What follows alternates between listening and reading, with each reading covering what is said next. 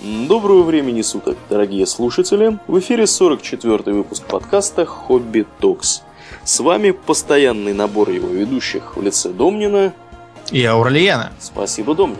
Итак, сегодня мы продолжаем тему, начатую в прошлом выпуске. Я напомню, что это организованная преступность в США. Э, я сделаю небольшой дисклеймер. Мы не предлагаем никому организовывать э, свою преступную организацию по предмету и по примеру того, как это делается в США, мы просто рассказываем про то, как вообще живет э, среднестатистический американский преступник, член банды или какой-нибудь другой товарищ, вот, какова его жизнь и какие вообще случаются с ними интересные истории. Так, в прошлый раз мы поговорили про э, итальянцев некоторых, поговорили про то, как вообще собственно, живет э, оргпреступность, да, вот на чем она зарабатывает, какова его, ее экономическая основа. О чем мы, Домнин, будем говорить сегодня? Ну, мы поговорим сперва о некоторых примерах из жизни итальянской оргпреступности современной, ну, сравнительно современной. Э, поговорим также о некоторых других этнических э, преступных группировках и поговорим о тюремных бандах в том числе. Ну, начнем. Остановились мы в прошлый раз на а, смене власти в филадельфийской итальянской семье, угу. которая доселе называлась семьей Бруно, а после убийства Анжела Бруно а, там произошла перестановка мест, и к власти пришел Никодимо Скарфо по кличке Маленький Ники. А, Ники этот был, э, в общем-то, солдатом для еще для старого Бруно, но был отослан в Атлантик-Сити э, за свою чрезмерную, ну, за то, что он был слишком уж э, свиреп, э, слишком кровожаден, агрессивен, не сдержан и совершенно не укладывался в представление старика Бруно в о бандитской жизни.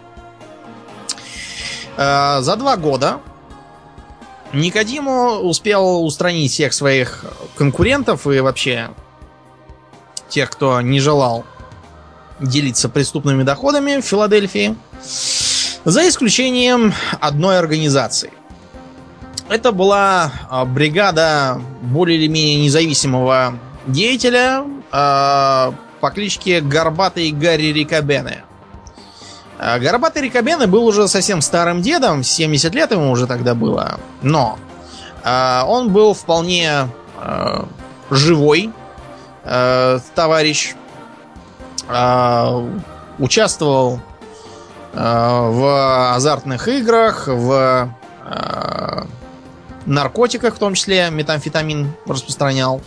Давал деньги под проценты и всякое такое. Считалось, что это как бы такая полунезависимая ветвь э, семьи Бруно, которая каждый год на Рождество присылала старику Бруно небольшую долю. И все были довольны знаком вот этого уважения. Э, никто никому не лез. Гарри с удовольствием бы продолжал жить так же, но вот э, Ники дал ему понять, что старые деньки давно ушли. Гарри отказался платить. А, поэтому Ники решил попробовать а, обложить Гарри со всех сторон и начать по одному убивать членов его команды, пока он а, не, не согласится платить.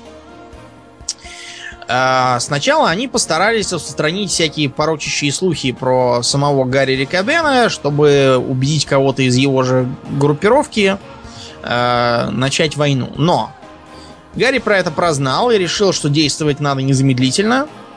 А, Фрэнк Монте, член группировки Скарфо, как раз занимавшийся распространением этих самых слухов, был застрелен, застрелен в снайперской винтовке руками э, известного на тот момент Филадельфии киллера по имени Джозеф Педулла. Ники Скарфа как раз к тому времени заехал на тюрьму, потому что его осудили за вроде как ношение оружия, так как он был ранее судимый, его присадить должны были, по-моему, на два года или с чем-то там. Э, с небольшим. В тюрьме он, разумеется, не сидел сложа руки, а продолжал передавать команды э, своему подручному и своему новому консильере через своего любимого племянника Фила Леонетти. Фил этот вообще был такой тоже интересной личностью. Он впервые был э, э, запутан в убийство в возрасте 9 лет. Да ладно. Но, Как, э, как же он сподобился? а дело в следующем. Дело что, э, в том, что э, Ники э, кого-то там шлепнул и э, увозил труп на пикапе. И он решил, что пикап этот приметный, и он наверняка какой-нибудь свидетель мог видеть, и на обратном пути его может тормознуть полиция. Поэтому он заехал как раз там рядом был за своим племянником Филом, сказал, что только что шлепнул очень плохого дядю, и ему нужна помощь. Значит, э, Фил садится с ним, и если тормозит полиция, он говорит, эй, что, охренели, какое там убийство? Со мной он ребенок едет. Я его отвожу к сестре. Ну, так они и поехали. Вот. Фил э, был очень рад, что ему такое доверие оказывают. И с тех пор был верным другом. Убивал для Ники людей и все такое. Ну вот. А Гарри Рикобена пошел в телефонную будку, чтобы позвонить своей любовнице молоденькой. Он, как я уже говорил, был весьма бодрым стариком. А, по телефонной будке открыл огонь подосланный э, семьей Скарфо киллер. Убить ему Гарри не удалось. А, более того, старик Рикобены выскочил из будки, а- отнял у него пистолет, вот, и сам его чуть не застрелил. Его положили в больницу, он выздоровел от ранений. Пока он выздоравливал, он заказал убийство э, Сальви Теста, члена семьи Скарфо, э, в котором э, были, э, был замешан все тот же снайпер Педула. На сей раз вместо снайперской винтовки он использовал дробовик. Он ехал в машине, вел не он сам, а он сидел на пассажирском сиденье и, проезжая мимо магазина, рядом с которым на столике сидел Сальви Теста, ел там что-то заказанное, выпалил в него из дробовика. А, заряд дроби практически оторвал Тесте руку, но тем не менее Теста выжил, и даже рука у него зажила, ее пришили обратно. Ничего себе. Да, вот такое было. Дальше опять а, пришла очередь Гарри уворачиваться от пуль. Он сидел себе в машине, а, и тут видит, что бежит какой-то мужик в спортивном костюме, вроде как трусой. Ну, бежит и бежит, и тут вдруг раз, выхватывает опять же пистолет и начинает стрелять по машине. Горбатый Гарри нырнул э, вниз к педалям и залег там. Так что э, киллер убежал. А, После этого шлепнули какого-то наркоторговца э, из ирландской группировки Роберта Хорникла. Непонятно почему. А, Трения начались в самой группировке Скарфо. Э, Там тоже шлепнули несколько человек, чтобы они не болтали языками излишне. И э, тогда Ники Скарфо решил, что э, нужно найти какой-нибудь способ э, лишить горбатого Гарри самых ближайших товарищей. А, Они решили убить его родственника Бобби Рикобена и задействовали целых четыре команды киллеров, чтобы э, все места, в которых он мог быть, э, покрыть одновременно. Его они нашли у его матери, э, стукнули ее прикладом э, ружья и застрелили Бобби, когда он пытался убежать через окно. А, В семье Рикобены начали сдавать нервы у многих. Его племянник Энрико а, почему-то решил, что за ним а, идут как раз киллеры скарфовские, и решил не даваться живым, и зачем-то взял и застрелился сам. Что очень глупо, на наш взгляд. Да уж. Ну и, в общем, потеряв э, племянников и родственников, горбатый Гарри решил плюнуть, э, передал э, все свои территории и э, доходы семье Скарфо, э, ушел на покой, но на покой ему досидеть не удалось, потому что его э, арестовали и судили за убийство Фрэнка Монте. Э, как раз первого трупа во всей этой войне. Это было единственное, что его сумели раскрутить. Вот примерно так выглядят мафиозные войны в э, итальянской мафии. Никакого, как видите, отношения к массовым зарубам с стрельбой из автоматов не имеет. Это все киношное. А в жизни это просто какие-то непонятные мужики в спортивных костюмах с э, пистолетами выскакивают из подворотни и стреляют. Но бывают э, в итальянской преступной жизни в Америке и настоящие мастера своего дела, можно сказать. А, поговорим мы сейчас о Ричарде Леонарде Куклинском, этническом поляке, что интересно, по кличке Ледяной или Снеговик в некоторых переводах. Там его звали Айсмен. А, ледяным его назвали не за спокойный характер, характер у него как раз был довольно дурной, а за интересную методику, которой он, эм, по которой он обрабатывал трупы своих э, жертв. Он брал э, промышленный холодильник, в нем замораживал труп, после чего размораживал. От такой процедуры э, никакой судмедэксперт не мог установить время смерти этого самого трупа. Э, метод был раскрыт, когда э, не до конца размороженный труп попался к судмедам с частичками льда в сосудах. Э, сам Куклинский совершенно не был похож на такого стереотипного мафиозного киллера, то есть он не был ни таким э, плечистым шкафом с э, угловатым лицом, глубоко посаженными глазами и орлиным носом. Не был он и таким бледным и невозмутимым худеньким человечком с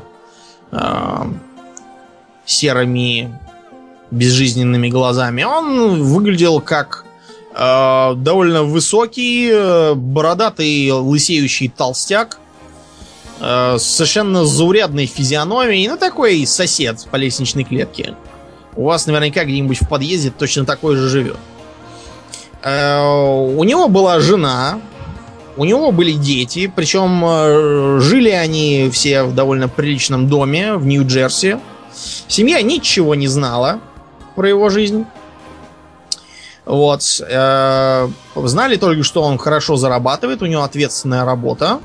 И что бывает, ему могут прямо там во время какого-нибудь католического праздника, праздничного ужина позвонить, и он вынужден будет сказать извините и сорваться на работу. А, в общем, с чего все началось? А, в 50-х годах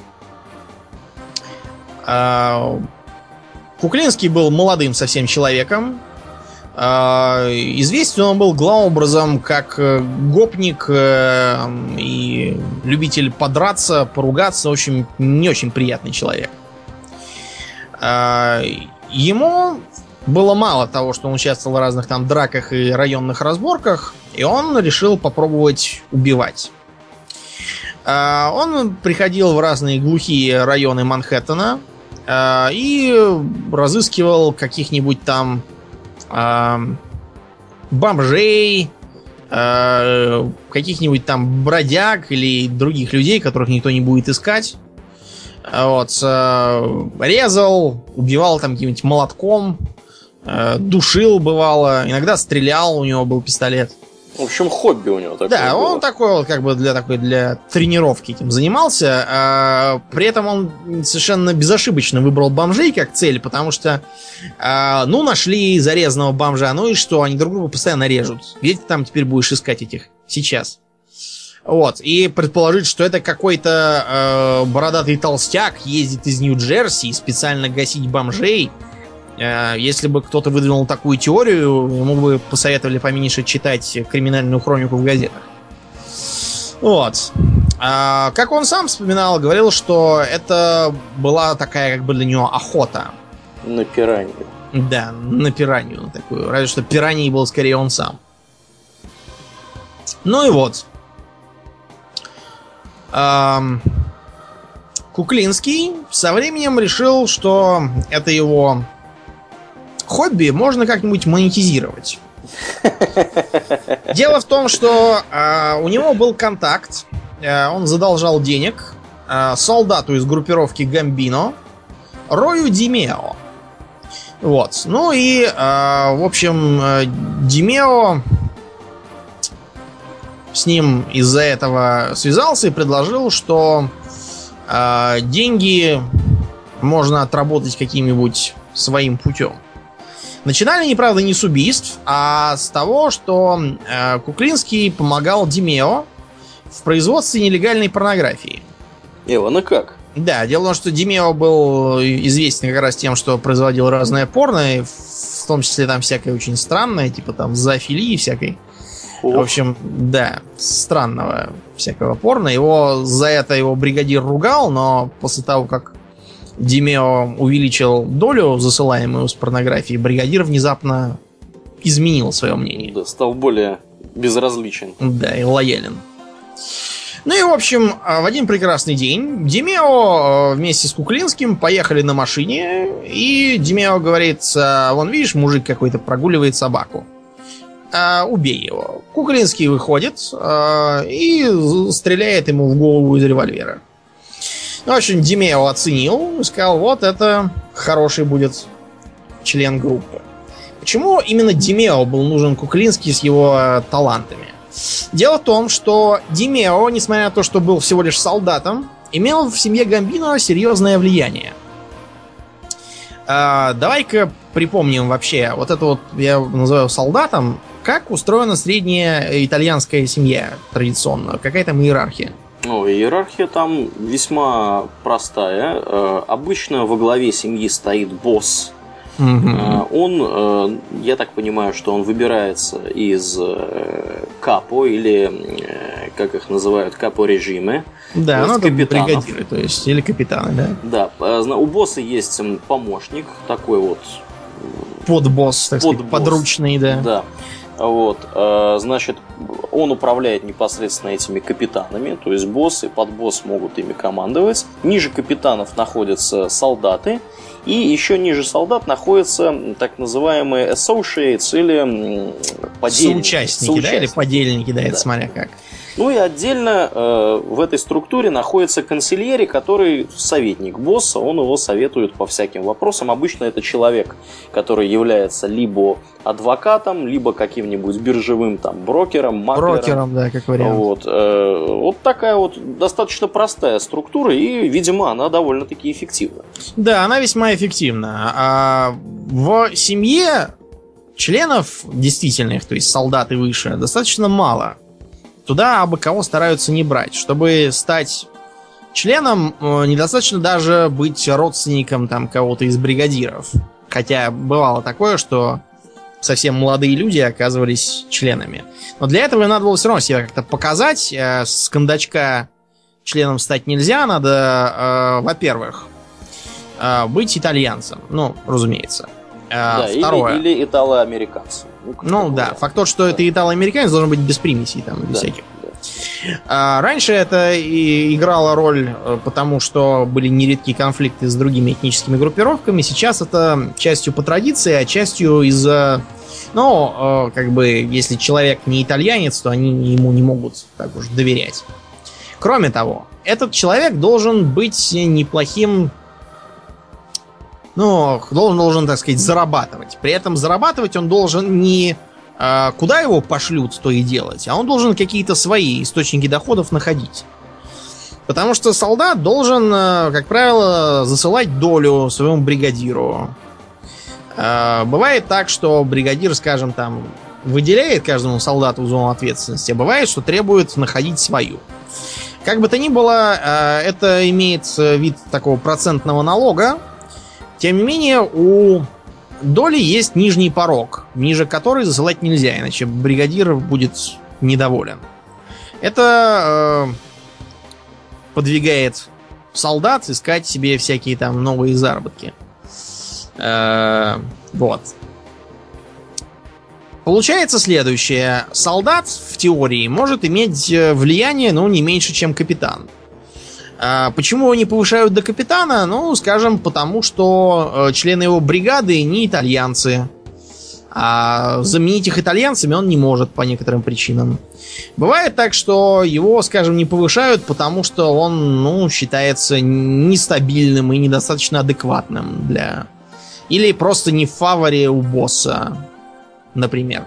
В общем, много разных причин может быть. Тем не менее, Димео, хоть и солдат, был весьма влиятелен. А все почему? Потому что, несмотря на то, что зарабатывал он э, денег достаточно много, а, занимался он в первую очередь ростовщичеством, а ростовщичество ему принесло очень много разных контактов. Например, это а, доли в разных заведениях. Например, а, в стриптиз-баре в одном, в одном автосалоне.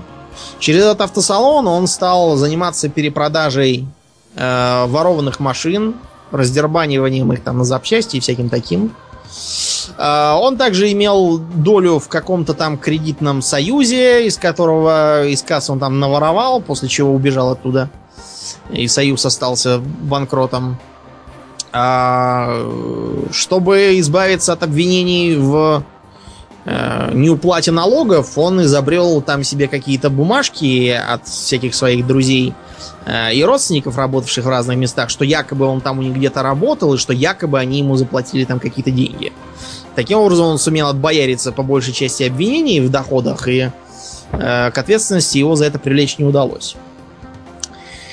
А, кроме того, Димео заявил о себе как талантливом дипломате. Он подружил семью Гамбино с ирландской группировкой Вестиз. Подружил он ее очень простым способом. А, возглавлял а, эту группировку какой-то Микки Спилейн, а, который считал себя уж очень независимым и не желал сотрудничать с другими группировками. Его а, помощник Джеймс Кунан придерживался противоположной точки зрения и желал завести взаимовыгодное сотрудничество с семьей Гамбино. Поэтому э, Спилейн э, внезапно убился, до сих пор точно неизвестно э, кем именно, но мы подозреваем. Вот. Джимми Кунан занял его место и немедленно заключил с Димео союз. А, почему заключил с ним союз? А, дело в том, что а, Вестис а, контролировали достаточно большую часть ирландского квартала. Ну, в общем-то, даже всю, если учитывать их связи. Они э, стали такой вот де-факто э, ветвью семьи Гамбино, несмотря на то, что ирландцы, э, в обмен на 10% всех своих доходов. А, Вестис получили в, в обмен всякие там места в профсоюзах. Ну и э, стали служить как еще одна команда киллеров. Я сказал еще одна, потому что Димео э, к тому моменту отработал тактику заказных убийств чуть ли не до совершенства. Э, Это так называемый метод Джемини, потому что Джемини назывался кабак, в котором этот самый Димео обычно тусовался. Его методом э, был следующий. Жертва завлекалась туда, вглубь заведения, а, после чего ей в голову из э, пистолета с глушителем стрелял сам Димео, тут же заматывая голову полотенцем. И одновременно с этим его товарищ какой-нибудь ножом бил жертву в сердце, чтобы сердце остановилось и остановился кровоток, то есть чтобы не налилось крови. И не надо было ничего убирать. Жертва оттаскивалась в ванну, э, спускалась кровь.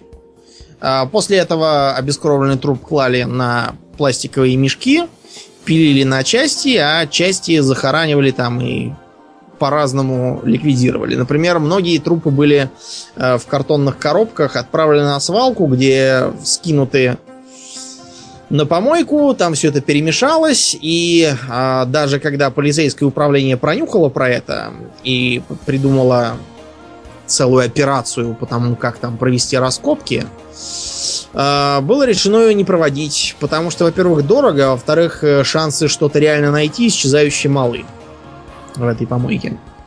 Так что метод был блестящий. А, Из-за вот этой вот группировки киллеров Димео а, приобрел очень серьезное влияние. Он получал много денег за убийство. Кроме того, а, ссориться с Димео не решался никто, потому что завтра всем могли понадобиться его услуги. А, Слышали, что Димео в пьяном угаре похвалялся, будто бы его бригада убила целых 100 человек. Э, считается официально, что сотни человек его список и ограничился, но многие говорят, что это было в начале славных дел, а реально он нашибал почти две сотни э, трупов. Э, со временем его бригада начала разваливаться, э, потому что члены начали кто спиваться, кто наркотиками злоупотреблять. Короче, становятся ненадежными и нестабильными. Вот. И он их решил по одному э, убирать. А, вернемся к Куклинскому. Почему он э, так понадобился Демео, если ему у него была своя бригада? Дело, понимаете ли, в том, что э, бригада у него была такая вот э, ремесленная, да, для того, чтобы она работала, жертва должна была прийти в кабак. Когда требовалось убить жертву в каком-нибудь другом месте или другим образом, э, отлаженный механизм начинал буксовать. А вот Куклинский с его блестящим опытом убийств всех встречных и поперечных а, он э, как раз хорошо подходил для нестандартных заданий. Если верить самому Куклинскому, его так долго не могли понять, поскольку он не имел четкого почерка. Это был еще один плюс в копилку. Дело в том, что э, обычно убийца работает каким-нибудь одним образом, после чего к нему можно привязать Э, разные там другие эпизоды, заставить его сознаться и все такое. А сам Куклинский действовал, ну, абсолютно на бум Господа Бога. Он стрелял из самого разного оружия. У него был там целый список предпочтений. Например, э, по калибрам он пули подразделял. Некоторые были хороши для того, чтобы, допустим, застрелить человека через там, дверь какую-нибудь. Другие э, были хороши, чтобы а, когда попадает в череп, а, пробивает мозг, а из-за малой энергии рикошетит от внутренней стенки мозга и превращает мозг в кашу. Ну, в общем, вы поняли, такой был художник. Он использовал ножи, топоры, а, удавки, яд, кустарным методом сделанные огнеметы и просто печи. А, удушение теми же удавками, пакетами, голыми руками, чем угодно там, палками какими-нибудь. И даже он утверждал, что несколько человек убил просто кулаками. А, как он говорил, чтобы поразмяться. Да. Да. А, в качестве яда он использовал цианид, потому что, во-первых, быстро действующий, а во-вторых, труднее его на экспертизе токсикологической засечь. А, обычно а, он цианид использовал а, либо вкалывая его шприцом, либо подсыпая в еду. Иногда он использовал аэрозольный спрей. Перед этим он, разумеется, надевал такой респиратор, чтобы самому не отравиться, когда прыскает из баллончика. как избавлялся от трупов, помимо уже упомянутого замораживания Э, и размораживания. А, он, например, клал их в бочки, бочки заливал бетоном, а скидывал их куда-нибудь там в реку. А, бывало, расчленял, там закапывал. Или, как вариант, я думаю, в кино все видели, труп суется в багажник, а машина отправляется под пресс на переплавку. И все. Никаких следов. А, бывал также случаи, когда он использовал специально обученных животных, свиней или крыс, для того, чтобы скармливать им трупы.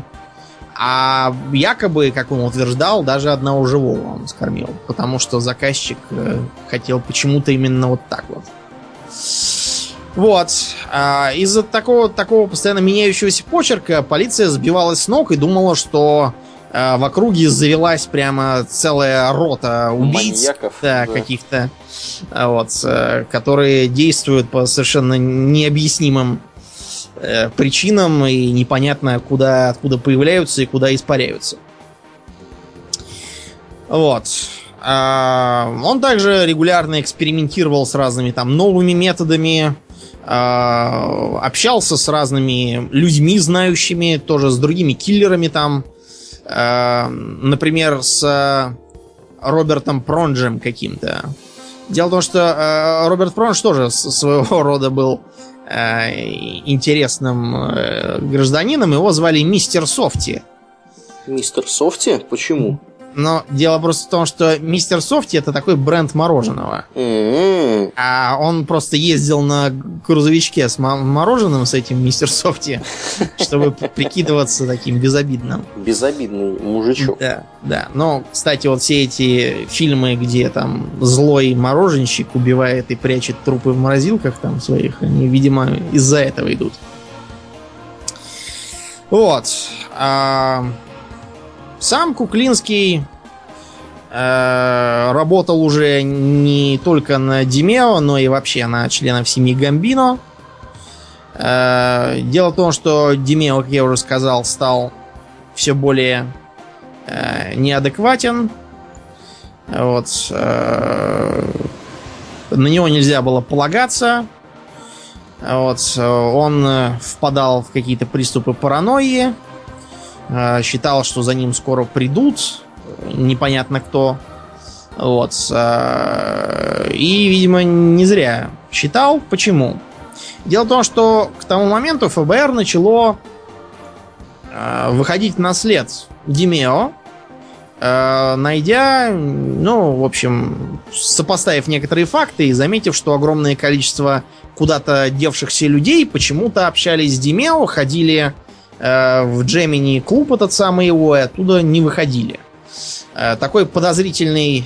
э, такие подозрительные э, совпадения ФБР заинтересовали, и они стали подбираться к Димео. А, Представь себе, Аурельен, вот э, ты босс криминальной семьи, и один из твоих людей, который для тебя совершил много славных дел, Мгм. ему грозит э, арест и посадка. Что нужно сделать в этой ситуации? Я думаю, надо ему сделать пластическую операцию и отправить куда-нибудь в Галухамай. М, Да, вот поэтому, Аурлиен, ты и не босс мафии, а, потому что босс мафии не будет делать ему пластическую операцию Просто опять в глухомане. Он просто его его. пришлепнет, да, и закопает в глухомане в этой самой. Понятно. Это будет гораздо дешевле и надежнее, я тебе уверяю. Гораздо дешевле и надежнее. Э, Это один из главных методов конспирации организованной преступности. Никаких там Юстас Алексу грузите апельсины бочками. Там все очень просто. Те, кто а, попался или может попасться, или а, ну просто был соучастником и может быть когда-нибудь попадется. Ты же не можешь за него отвечать, правильно? Ну да. Их всех просто без затей мочат, и все. Вот, и, и прикапывают. Как только э, где-то полиция начинает чего-то рыть, в э, мафии тут же случаются массовые исчезновения людей, которые были как-то причастны к тому, о, о чем роют. Э, то же самое было и с Димео. Было решено, что если ФБР Димео возьмет и как расколет его на 200 трупов, э, семье Гамбино станет душно. В общем, а, получалась такая дилемма. С одной стороны, Димео надо было мочить. А С другой стороны, как бы Димео все время тусовался с этой своей толпой киллеров, и если уж нападать, то придется валить всех. А если валить всех, то поднимется пальба, шум, беготня, и вместо того, чтобы исправить ситуацию, мы ее только усугубим. Нет. А, нужно было использовать кого-то кого-то более тонко работающего. А именно того самого Куклинского, которого Димео, собственно, и привел в семью Гамбино. Вот. А, Не помогло Димео то, что он э, остерегался всего подряд, ходил в, такой, э, в таком кожаном плаще, а под плащом он носил дробовик, чтобы, если что, обороняться. Последний раз, когда Димео видели, он э, пошел э, к члену семьи, э, Патрику Теста, э, на какое-то там совещание. Совещание, видимо, прошло не очень хорошо, потому что через несколько дней его нашли в его машине в багажнике. Э, Несколько раз подстрелили ему, прострелили ему голову, и почему-то была прострелена рука. Видимо, потому что он пытался поднять руку, чтобы остановить нападающих. Вот. А, считается, что, ну как, не считается, просто по показаниям а, задержанных, это сделал сам Куклинский. А, когда Куклинского повязали, кстати, он почему-то на себя это не взял, не очень понятно почему. У самого Куклинского дела тоже начали идти не очень хорошо. Связано это было с тем, что он по случайности убил какого-то наркодилера, который оказался никаким не наркодилером, а вовсе даже полицейским оперативником, внедренным в банду.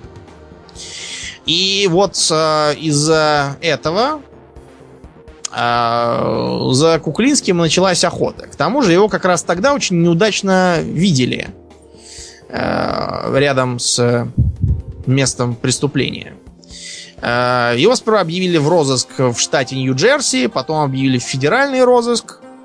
Наконец арестовали. Э, арестовали, причем как раз в очень э, интересных обстоятельствах. Он тогда должен был забрать у своего связного груз цианида для отравления следующей цели. И буквально э, проехав там два квартала, его арестовали. А в машине нашли вроде как пистолет. А вот. Э, по, этой, по этому поводу Куклинского и, и приняли. Э, ему предъявили обвинение в пяти убийствах, в шести случаях э, ношения оружия незаконного, э, в нескольких случаях по покушению на убийство, грабежа и покушение на грабеж.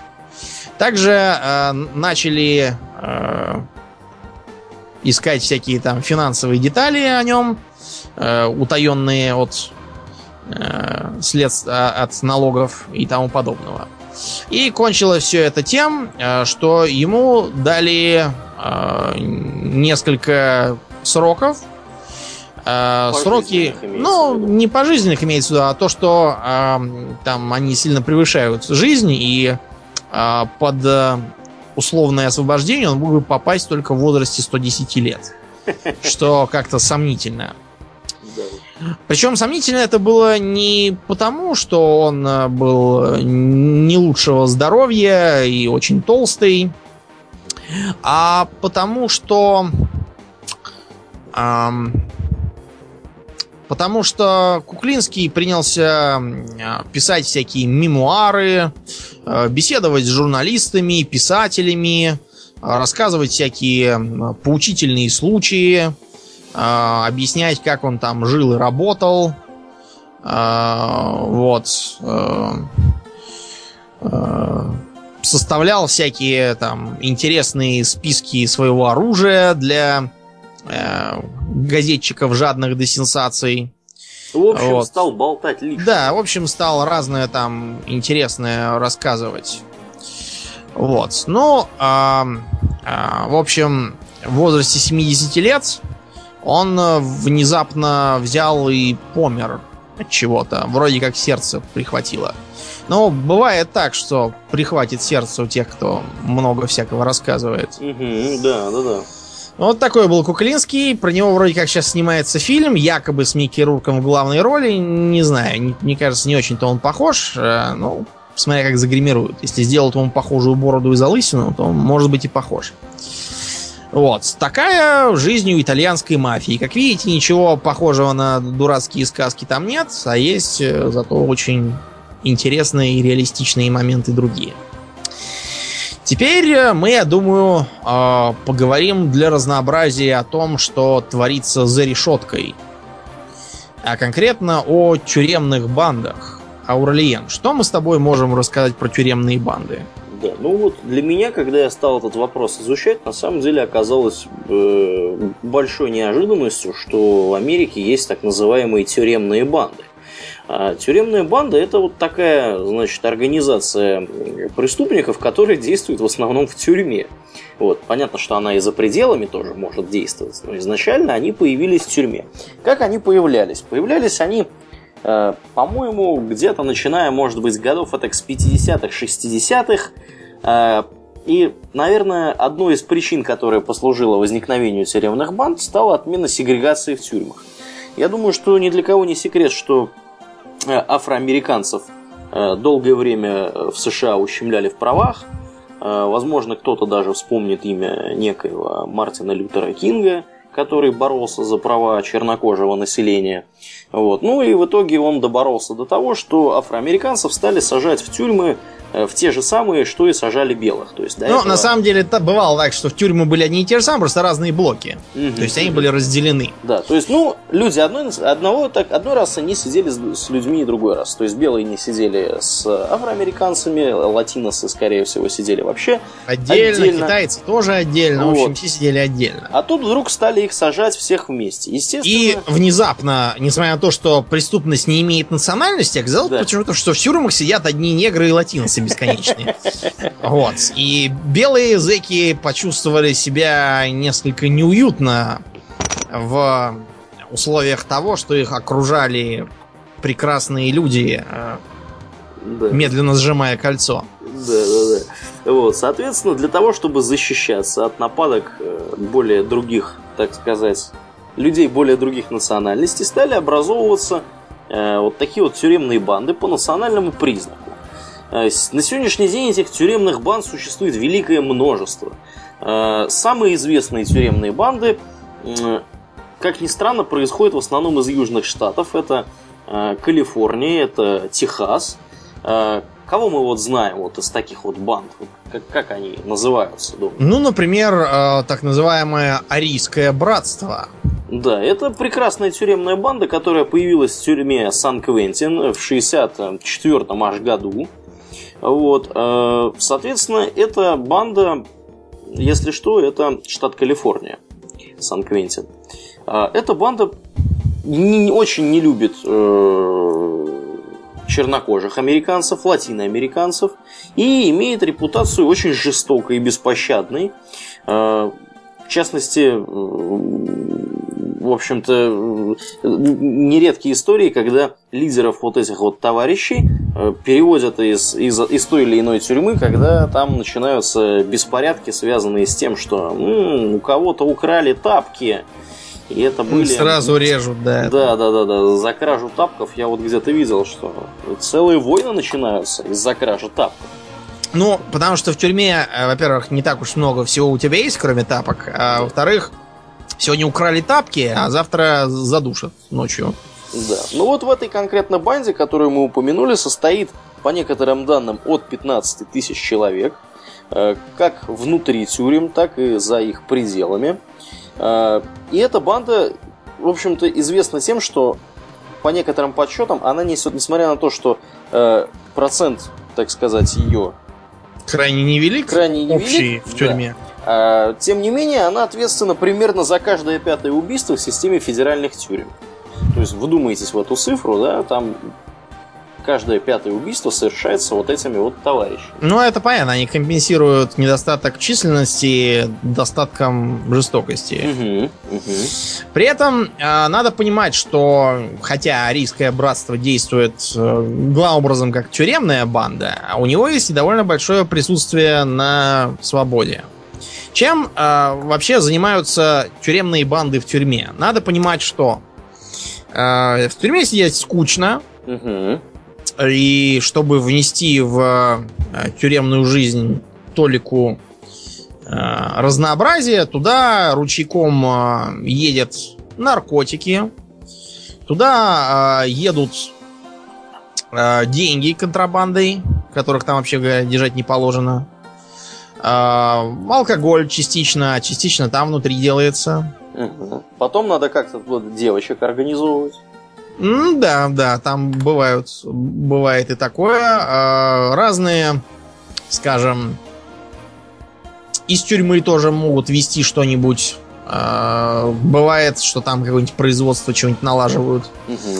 Вот, полезного в криминальной деятельности. В общем, связь тюрьмы с окружающим миром никогда не прерывается. Изоляция полной тоже не бывает.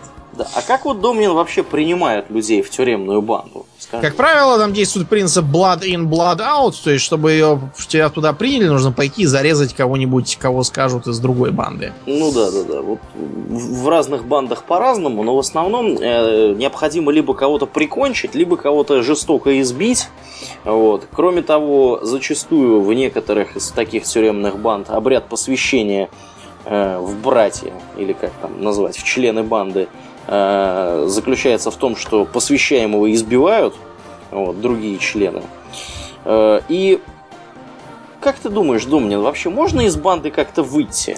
Mm, разве что вперед ногами. Я знал, что ты это скажешь. Да, действительно, из тюремных банд нельзя, к сожалению, выйти.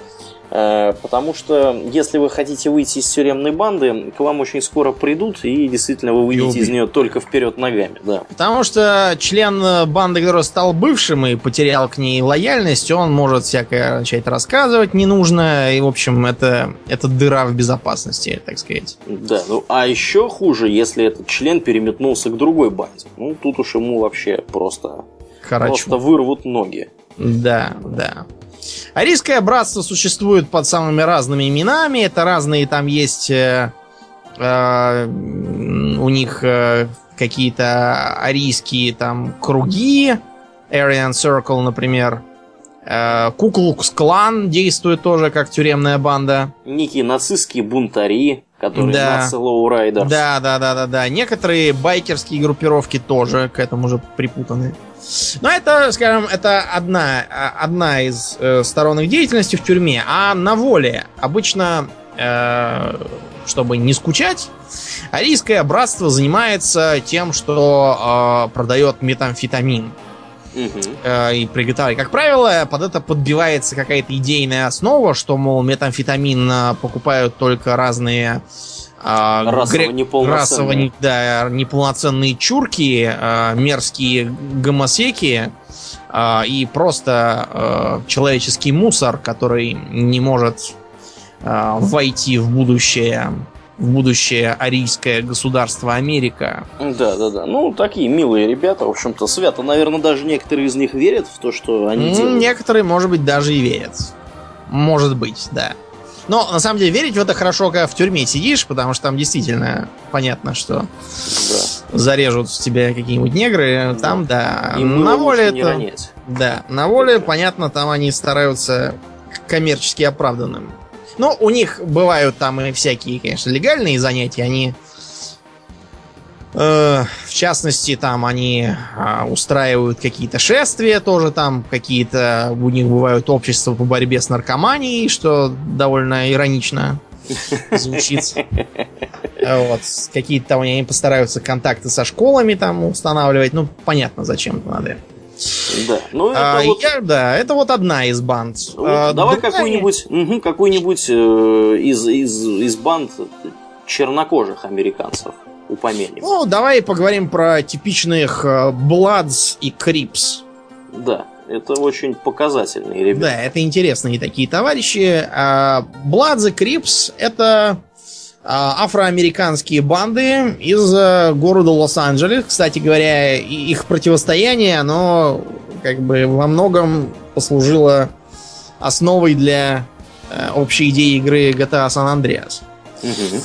Э, различить бладзов от крипсов очень легко, э, потому что бладзы носят такой красный, темно, я бы сказал, красный э, цвет в сочетании с черным, а крипсы, соответственно, носят в основном синенький. Да, пурпурные местами, да, там, наверное, какие-то. А, пурпурные это как раз в GTA San Andreas. Да, да, да. Это Точно. как раз там были баллас Да, да, эти синие, да. Да, да несмотря на то, что э, группировки страшно враждуют, а, занимаются они, в общем-то, все э, абсолютно одним и тем же.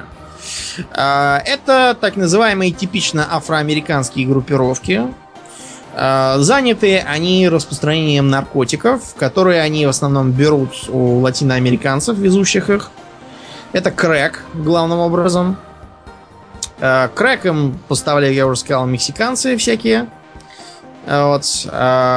И но, как правило, не крэк, а кокаин. Иногда бывает даже, что кокаиновую пасту везут, а они уже на месте из нее что-то делают. Э, Крэк распространяется на углах. Э, Крэк распространяется на лестничных площадках так называемых тенементов.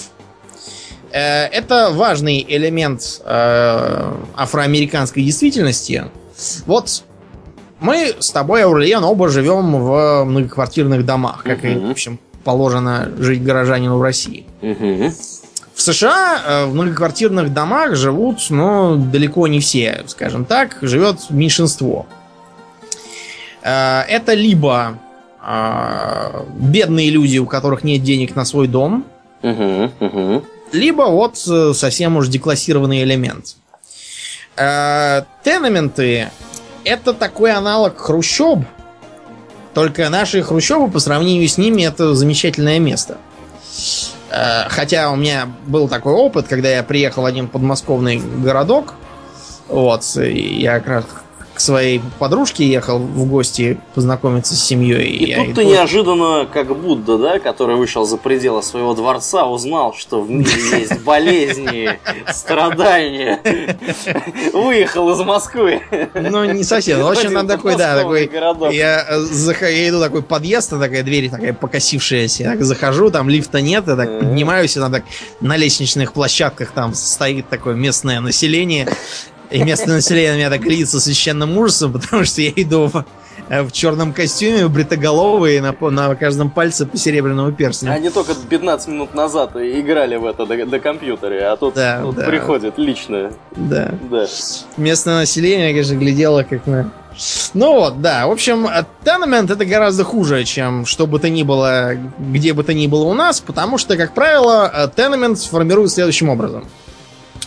А, некие прекраснодушные дегенераты из э, какого-нибудь там городского правления решают, давайте ликвидируем вот эти вот э, трущобные домишки и построим э, современный жилой комплекс, где они все будут жить и мигом исправятся и станут замечательными членами нашего общества. Замечательно. Строится этот самый э, квартал, неотличимый от московского какого-нибудь там вот, спального района, и обрадованные жители гетто туда заезжают. Э, Разумеется, речь идет э, не просто там, там повальной каком-то быдле, а о людях там, которые, допустим, из бедной семьи там, все такое там, э, которые по объективным причинам бедны. Таких, предположим, где-то 90%. Но там 10% заезжает тех, которые бедны по причинам субъективным. То есть, потому что пьяни, рвани, лодыри, уголовники, дегенераты и все такое. Эти граждане начинают распространять свое влияние на весь квартал. Э, Они устраивают неплатежи, платить они отказываются напрочь.